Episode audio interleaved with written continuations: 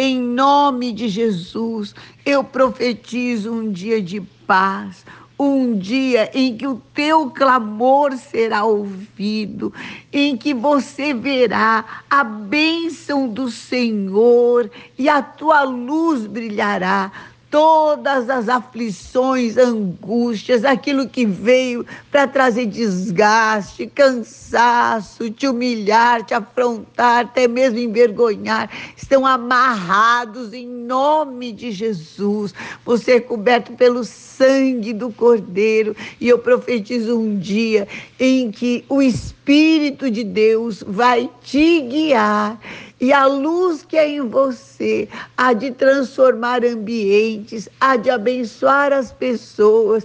E isso será grande alegria. Receba esta palavra no nome de Jesus. Amém.